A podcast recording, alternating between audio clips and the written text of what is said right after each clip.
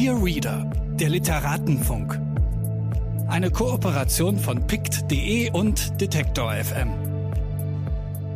Herzlich willkommen.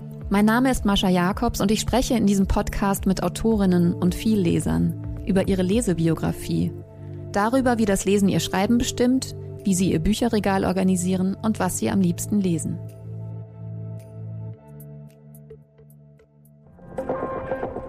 Bitte widmen Sie Ihre Aufmerksamkeit unserem Werbepartner. Dieser Podcast wird ermöglicht durch mojoreads.de. Mojo ist der neue Bioladen für Bücher im Netz. Hier findet ihr alle Bücher, ob Print oder E-Book.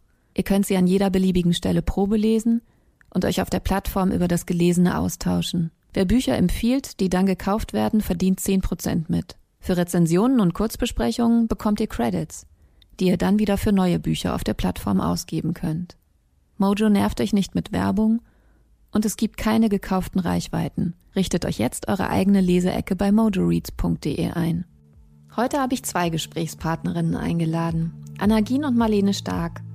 Sie haben gerade bei Mattes und Seitz ihren gemeinsam verfassten Debütroman M veröffentlicht. Er strotzt vor guten Beobachtungen über die Kunstszene, die Verlorenheit prekär arbeitender Kulturarbeiterinnen und weibliches und männliches Begehren. Es ist ein sehr lustiges und drastisches Buch, in dem es auch um Plastikpimmel, Feminismus, Acrylnägel, Perversionen, pornografische Klischees und das Ausgehen geht. Musik spielt in M eine große Rolle, was daran liegt, dass Marlene Stark auch als bildende Künstlerin und DJ arbeitet. Anna Gien, freie Autorin und Kolumnistin des Kunstmagazins Monopol, schreibt über Kunst, Popkultur und Körperpolitik. Zusammenschreiben, das wirft auch Fragen nach dem gemeinsamen Lesen auf. Habt ihr während des Schreibens gemeinsam Bücher gelesen? Als wir angefangen haben, zu, zu, gemeinsam zu schreiben, kam natürlich in der Diskussion immer wieder ähm, Querverweise auf und dann haben wir uns gegenseitig Texte zugeschickt oder Bücher empfohlen. Genau. Also eines der ersten Bücher, die ich Marlene ähm, rüber äh, habe wachsen lassen, war ähm, Partners Beschwerden von Philip Roth. Ähm, also aus verschiedenen Gründen, aber ähm, das hat dir auch ganz gut gefallen, oder? Ja, sehr gut. Vor allem, äh, vor allem das zweite äh, Kapitel. Und die Warum? Äh, das ist äh, Was hat euch daran gefallen? Szene. Ähm, ich mochte äh, diese, diese Idee, also er hatte so diese Räumlichkeit so äh, beschrieben, indem er, wo jetzt überall sein äh, Sperma landet und von was es in was tropft. Und das hatte so eine ganz, äh, also das hat er auf jeden Fall mitgenommen. Dann war man so das Sperma. Mm, und so ein anderer Text, den ich, ähm, den ich Marlene auch ziemlich am Anfang geschickt habe, weil das ein Text war, der, glaube ich, mich schon auch so ein bisschen zum Schreiben gebracht hat. Tatsächlich war das ähm, Lächeln der Medusa von Eden Sixou. Also einfach deshalb, weil das halt so ein, also es ist ein krass dichter Text und in dem wird wahnsinnig viel verhandelt ähm, in der Frage nach weiblicher Subjektivität und überhaupt ähm, der Frage danach, was, was tun Frauen, wenn sie schreiben, wieso sollten sie schreiben. Und ähm, darüber haben wir auch ein bisschen gesprochen. Und dann haben wir uns halt äh, alle möglichen äh, anderen Texte irgendwie reingezogen. Also zum Beispiel den Bachmann-Text von Stefanie Sargnagel. Einfach deshalb, also darüber haben wir einfach sehr viel, ähm, auch sehr viel gelacht. Ja. Ja, ich glaube, wir in, unseren, in, in unserer gemeinsamen Arbeit haben wir auch viel äh, aus M gelesen und überarbeitet und wieder vorgelesen. Also euch auch getroffen und die Stellen jeweils laut vorgelesen? Mhm. Ah, ja, jedes Mal, ja. Okay. Das heißt, wie war der Schreibprozess prinzipiell? Habt ihr alleine an Kapiteln gesessen oder habt ihr die jeweils zusammengeschrieben? Also gibt es da zwei Stimmen, die ineinander äh, fließen mussten oder? Also wir haben uns, glaube ich, ziemlich viel hin und her gespielt. Also es gab teilweise Stücke, die Marlene geschrieben hat, ähm, die dann ich wieder überarbeitet habe und andersrum. Ähm, und das wurde aber immer fließender. Am Anfang war das, glaube ich, noch so ein bisschen behäbig irgendwie und wir wussten auch nicht so richtig, wie wir ähm, mit, den, mit den unterschiedlichen Zugriffen auf, auf Sprache umgehen, umgehen sollen. Aber mit der Zeit wurde es irgendwie immer, ähm, immer fluider und ähm, vor allem auch deshalb, weil wir, glaube ich, zugelassen haben, dass wir uns auch richtig krass so gegenseitig in die Parade fahren. Also, dass wir uns auch nicht nur ähm, im Metadiskurs kritisieren, sondern ähm, auch einfach, und das ist, glaube ich, auch so ein bisschen einer der prekärsten Punkte, wenn man sich äh, fragt, ähm, was so eine Autorschaft überhaupt ist, wenn es eben zwei Stimmen gibt, ähm, auch einfach diese Autorschaft irgendwie komplett über den Haufen gefahren. Genau, also sich auch einfach äh, überschrieben teilweise. Also ich habe teilweise ähm, Sätze von Marlene ähm, entweder ganz neu geschrieben ähm, oder in viel längere Absätze verwandelt und ähm, Marlene hat aus meinen Stücken Sachen rausgestrichen und so. Und natürlich haben wir uns immer wieder getroffen und wir haben ja in Google Drive gearbeitet. Ähm, wo es ja auch so ein sehr gutes Kommentarsystem gibt. Und am Anfang waren wir, glaube ich, auch noch höflicher mit den Kommentaren und dann ähm, und irgendwann ähm, hat sich das aber so verselbstständigt, genau. Ja, aber was ich äh, total spannend äh, fand, dass wir am Schluss wirklich auch äh, gemeinsam geschrieben haben und fähig waren, gemeinsam am Tisch zu sitzen und äh, ein Kapitel zu Ende zu schreiben, eine Idee äh, zu Ende zu schreiben, eine Szene zu schreiben, ja. Und hat euch die Sprache am meisten interessiert beim Schreiben des Buches? Also geht es eher um die Sprache oder um die Themen, die da verhandelt werden? Kann man das sagen? Beides. Vielleicht nicht so sehr um die Themen, die verhandelt werden, als um die Geschichte. Also die Geschichte dieser Frau. Ähm, und in Bezug auf die Sprache hat uns natürlich vor allem so diese die Frage nach dem Ich interessiert. Also weil das ja auch ein, so ein Kernpunkt unserer Gespräche war. Also ähm, wie kann man äh, für eine weibliche Protagonistin und als zwei Frauen in so einer äh, fiktionalen Erzählung so ein starkes, radikales Ich formulieren, was ja eher auf so einer literarischen Tradition von ähm, männlichen Protagonisten, männlichen Autoren beruht. Und was bedeutet es überhaupt, ähm, ich zu sagen? Alle weiblichen Figuren in dem mhm. Roman haben keinen wirklichen Namen, also sind genau, abgekürzt. Nur die Männer. Nur die Männer. Und ähm, also wir haben uns auch äh, total zurückgehalten bei der ähm, äußerlichen Beschreibung von M und auch allen anderen Frauen.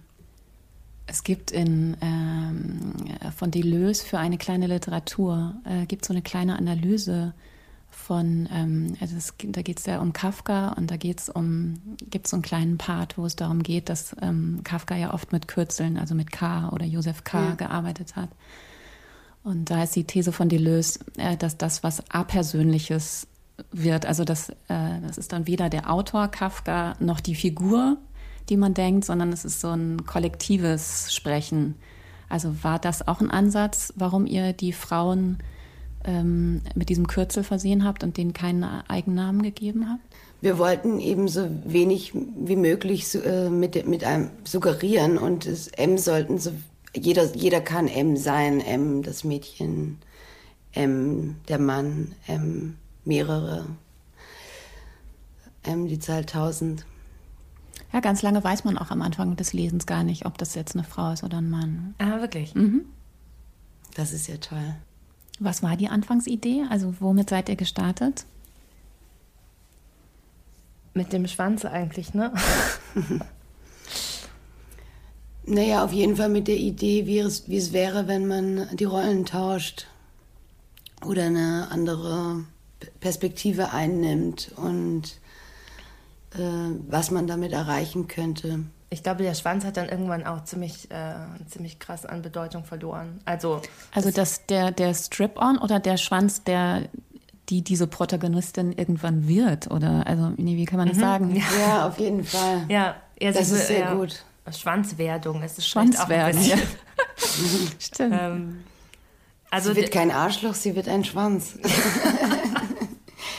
der Schwanz war für uns am Anfang halt irgendwie so, ähm, so stark Thema, ähm, was es bedeuten würde, wenn einem jetzt ein Schwanz wachsen würde, ob das überhaupt was ändern würde, ob man, ähm, also jetzt natürlich nicht nur äh, physisch, sondern vor allem ähm, als Imagination, als so einen, ähm, als so einen Denkraum, ob man das überhaupt denken kann, irgendwie, ob das, ähm, ob das äh, überhaupt, als, als Reaktion überhaupt noch sowas wie so eine Ermächtigung sein könnte oder so, wenn es, also wenn es ähm, in Reaktion auf ein, ähm, auf ein bestehendes Leiden oder so erfolgt.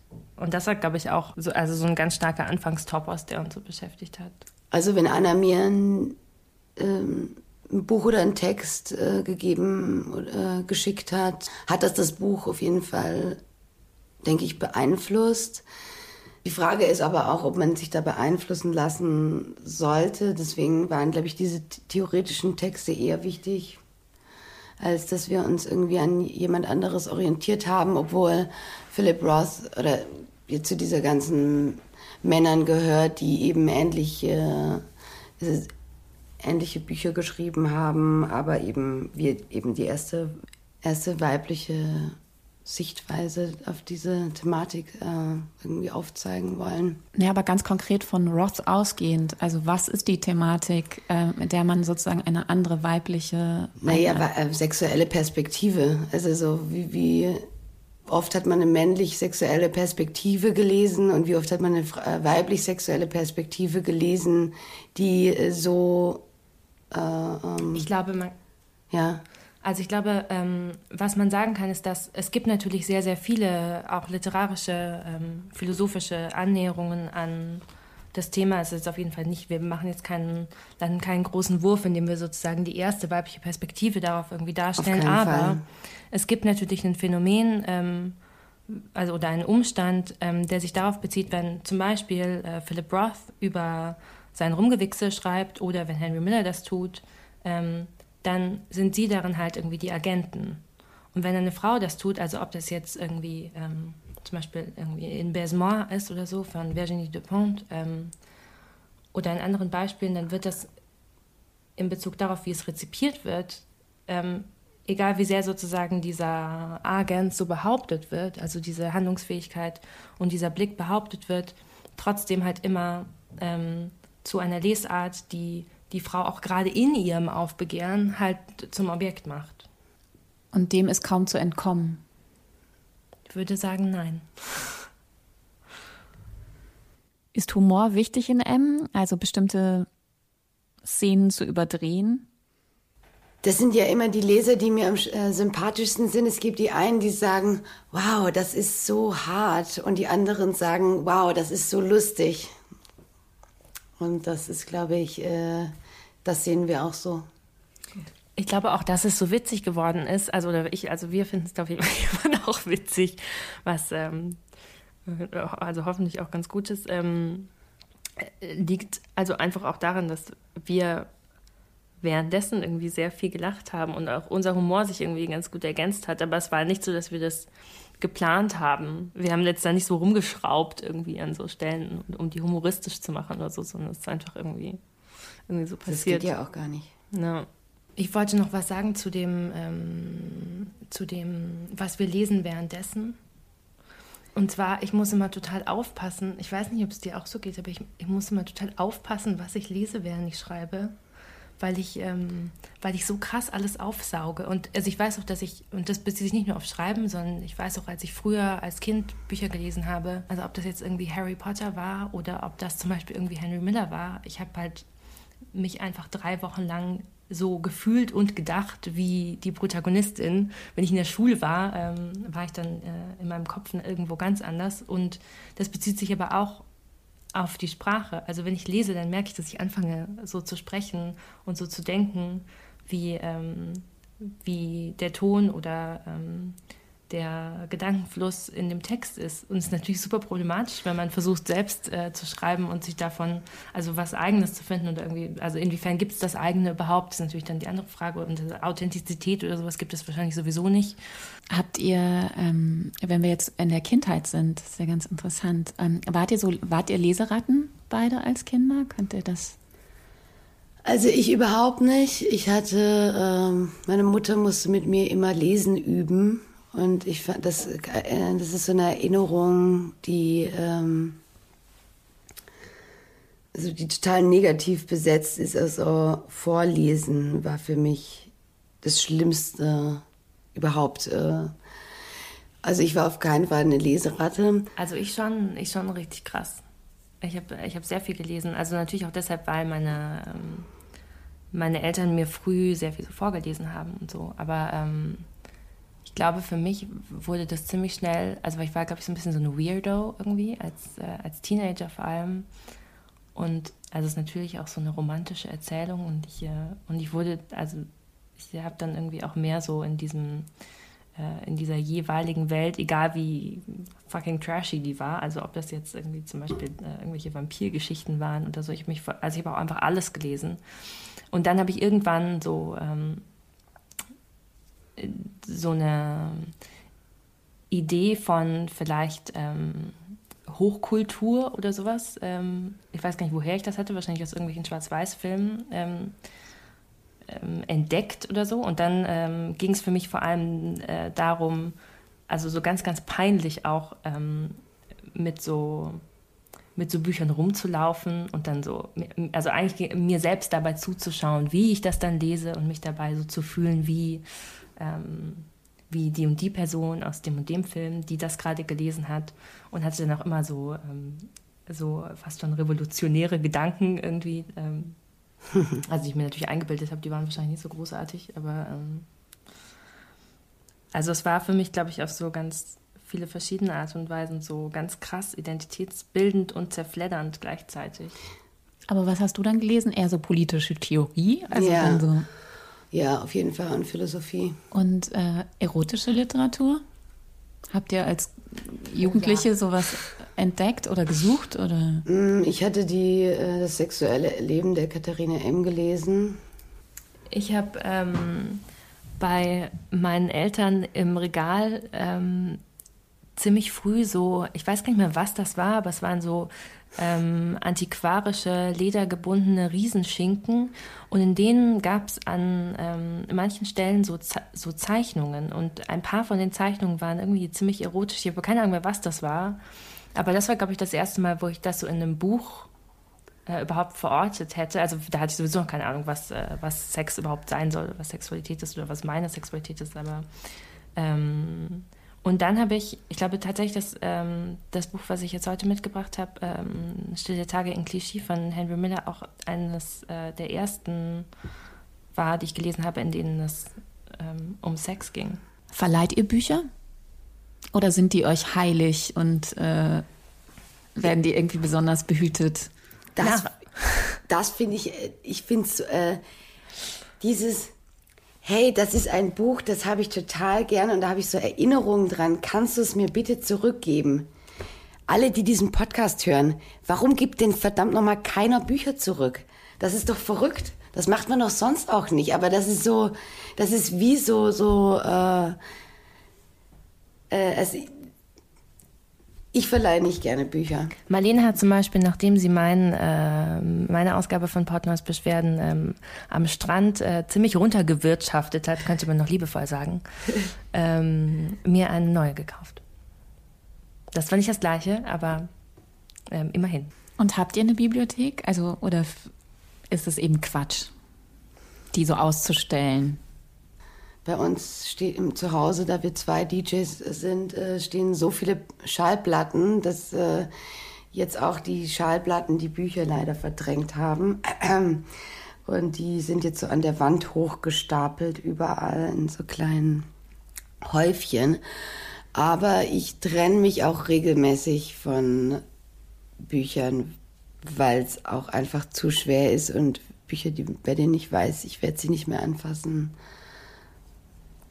sehe ich jetzt auch nicht unbedingt ähm, den Sinn darin. Das, das, das, es ist ja auch, also ich glaube, dass Menschen das unterbewusst auch machen, weil es äh, von der Kla äh, Raumklang, äh, es nimmt halt einfach, es macht eine bessere Akustik. Also meine Bibliothek ist ein Desaster. Deshalb, ähm, weil ich, also ich leihe Bücher auch nicht gern her und ich hänge sehr an meinen Büchern und ähm, ich habe zu denen auch so ein ganz merkwürdiges Besitzverhältnis irgendwie. Also auch wenn ich die nicht lese oder gerade, also ich lese auch Bücher nie ähm, äh, oder selten ähm, so in einem Rutsch durch, sondern ich lese meistens so mehrere Sachen nebeneinander und die Bücher, an denen ich dann gerade lese, die manchmal zu einer Masse ausufern, die ich dann überhaupt nicht mehr unter Kontrolle haben, muss ich immer so anordnen um meinen Schreibtisch und um mein Bett, was natürlich überhaupt gar nichts bringt, weil ich, also ich komme trotzdem durcheinander, ich habe auch kein Ordnungssystem. Und dazu kommt, ähm, äh, habe ich einen sehr schweren äh, Verlust erlitten, weil ich in ähm, der Wohnung, in der ich am Cottbusser Damm ähm, gewohnt habe, da, ähm, da gab es einen Brand, da hat das Dach gebrannt und ich war ganz oben im obersten Stock und dann ähm, ist das ganze Löschwasser durch die Decke gekommen und hat einfach einen sehr großen Teil meiner äh, Bücher mit sich gerissen. Die lagen dann da so ganz traurig und sumpfig rum. Und ähm, seitdem habe ich aber natürlich wieder ähm, neue angehäuft. Also ich hatte auch keine Hausratsversicherung natürlich. Ähm, und ich habe aber auch und ich habe auch ähm, kein Bücherregal, immer noch nicht.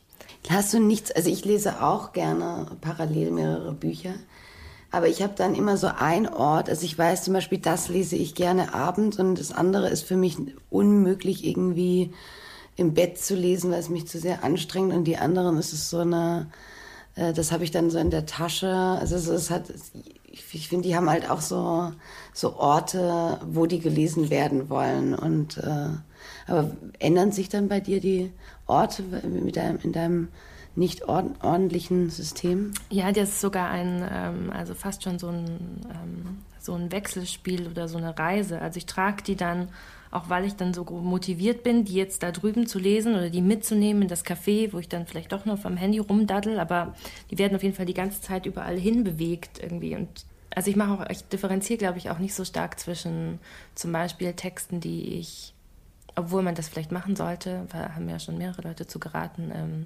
zwischen sozusagen so Theorie oder ähm, wissenschaftlichen Texten oder sowas, die man so tagsüber lesen sollte und äh, vielleicht eher Literatur, die man abends lesen sollte, sondern äh, ich lese einfach alles immer quer durcheinander.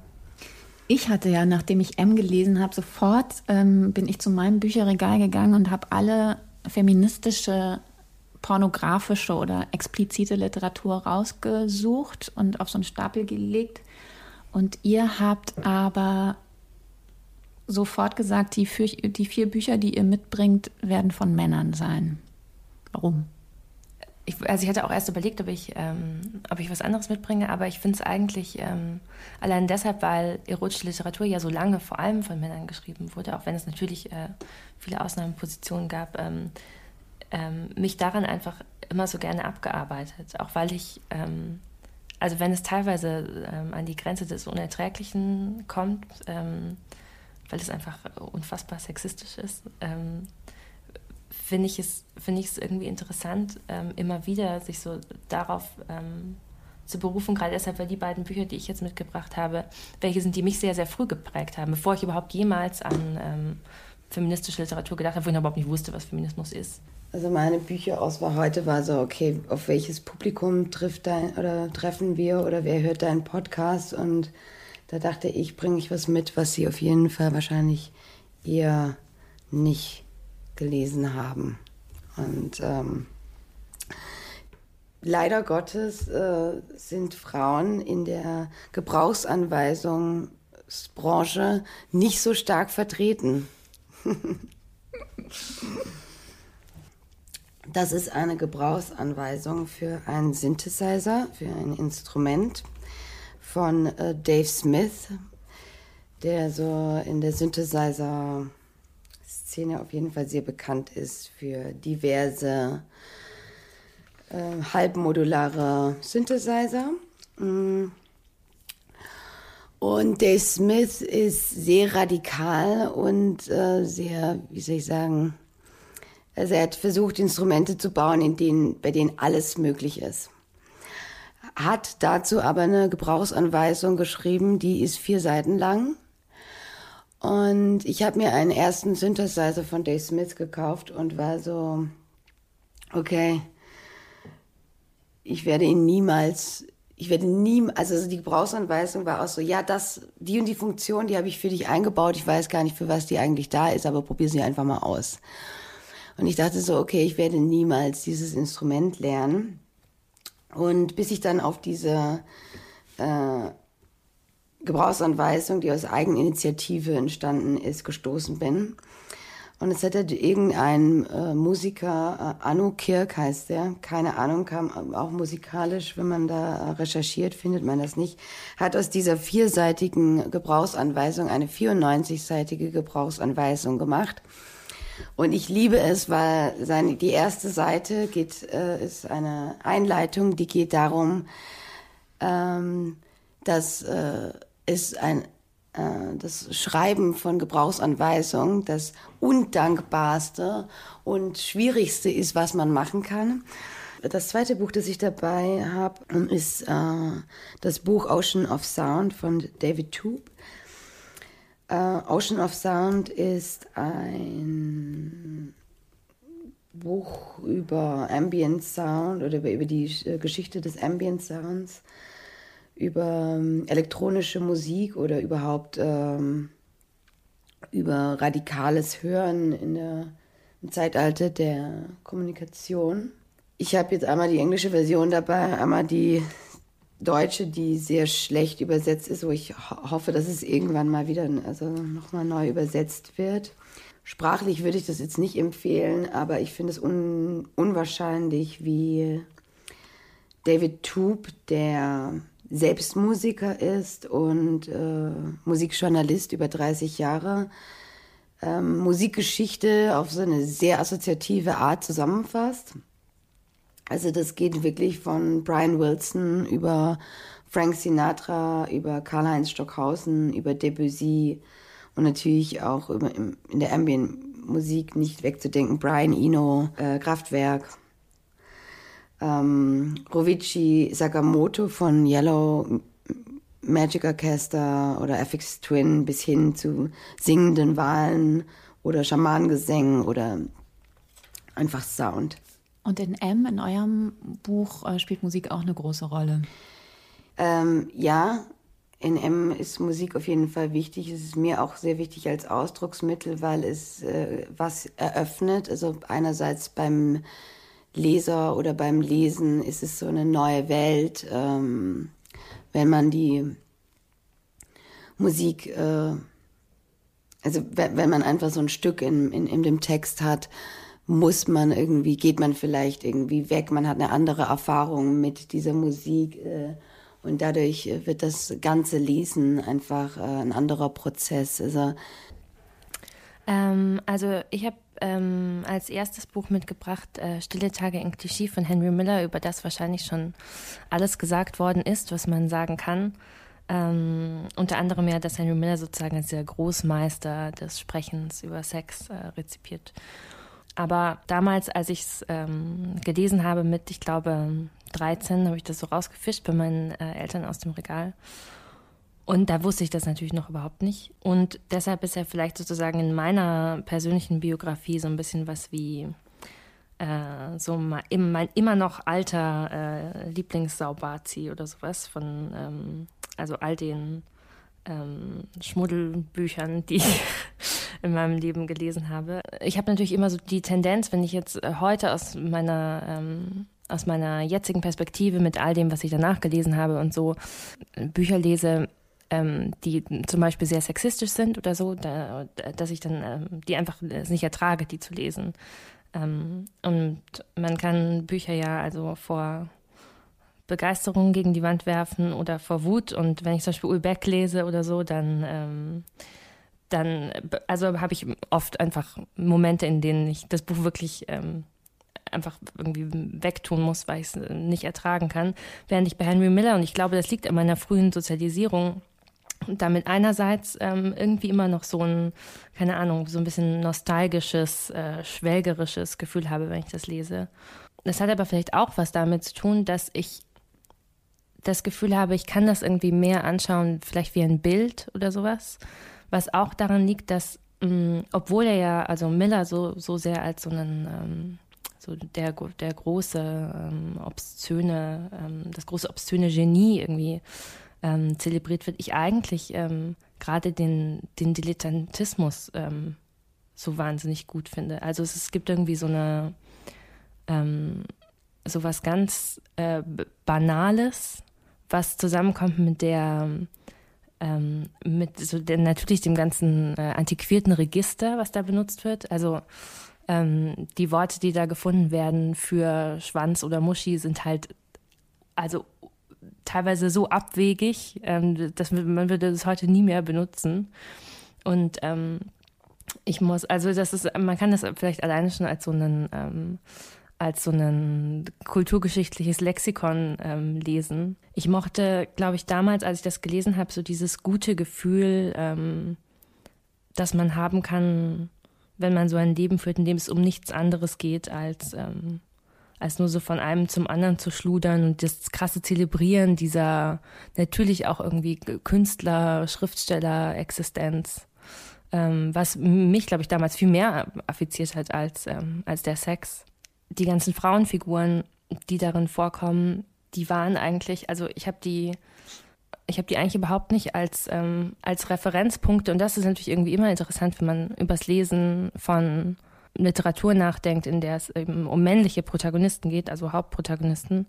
Ähm, ich habe mich immer halt vor allem im, im, im Bezug gesetzt zu, ähm, zu, zu den männlichen Protagonisten. Und die Frauen kommen dann irgendwie, also werden eigentlich so, sowas, an dem man sich dann selbst als Leserin auch so bedient und ähm, hatten überhaupt nicht sowas ähm, was Identitätsstiftendes oder so für mich jetzt. Also es ging so ganz stark so darum, dass ich eigentlich dieser Typ sein wollte, irgendwie, der so über alles so verfügen kann und auch so mit seinen Freunden dann irgendwie rumhängt und äh, Schreibmaschinen verpfändet. Und ich kann es irgendwie, es fühlt sich so ein bisschen an wie so durch so einen ähm, alten, schon staubigen ähm, Sexthemenpark zu schlendern. Und das kann ich mir irgendwie immer noch, immer erstaunlicherweise immer noch ganz gut reinziehen, ohne dass es in mir große Gefühle des Ärgers, sondern vor allem eigentlich äh, Gefühle der Belustigung äh, hervorruft.